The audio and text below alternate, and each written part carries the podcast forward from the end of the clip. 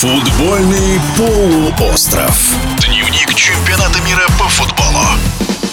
Сборная Англии продолжает оправдывать звание одной из самых результативных команд чемпионата мира. На этот раз в 1-8 была повержена сборная Сенегала 3-0.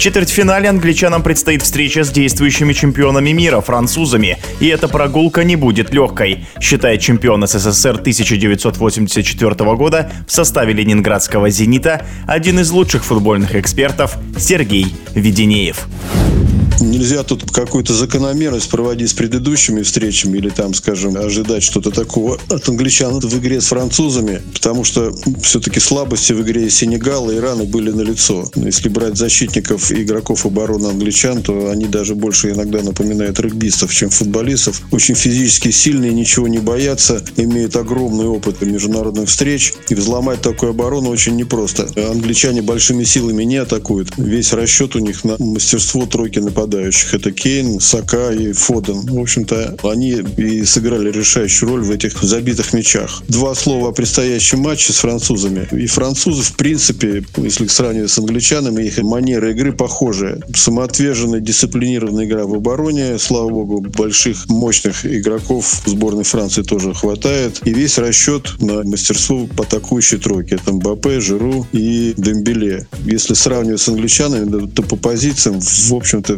обе команды имеют приблизительно равных по мастерству игроков. Но англичанам каким-то образом придется решать проблему Мбаппе. В эфире спортивного радиодвижения был чемпион СССР 1984 года в составе ленинградского «Зенита», один из лучших футбольных экспертов Сергей Веденеев. А сборная Англии и Франции встретится в четвертьфинале 10 декабря. Футбольный полуостров.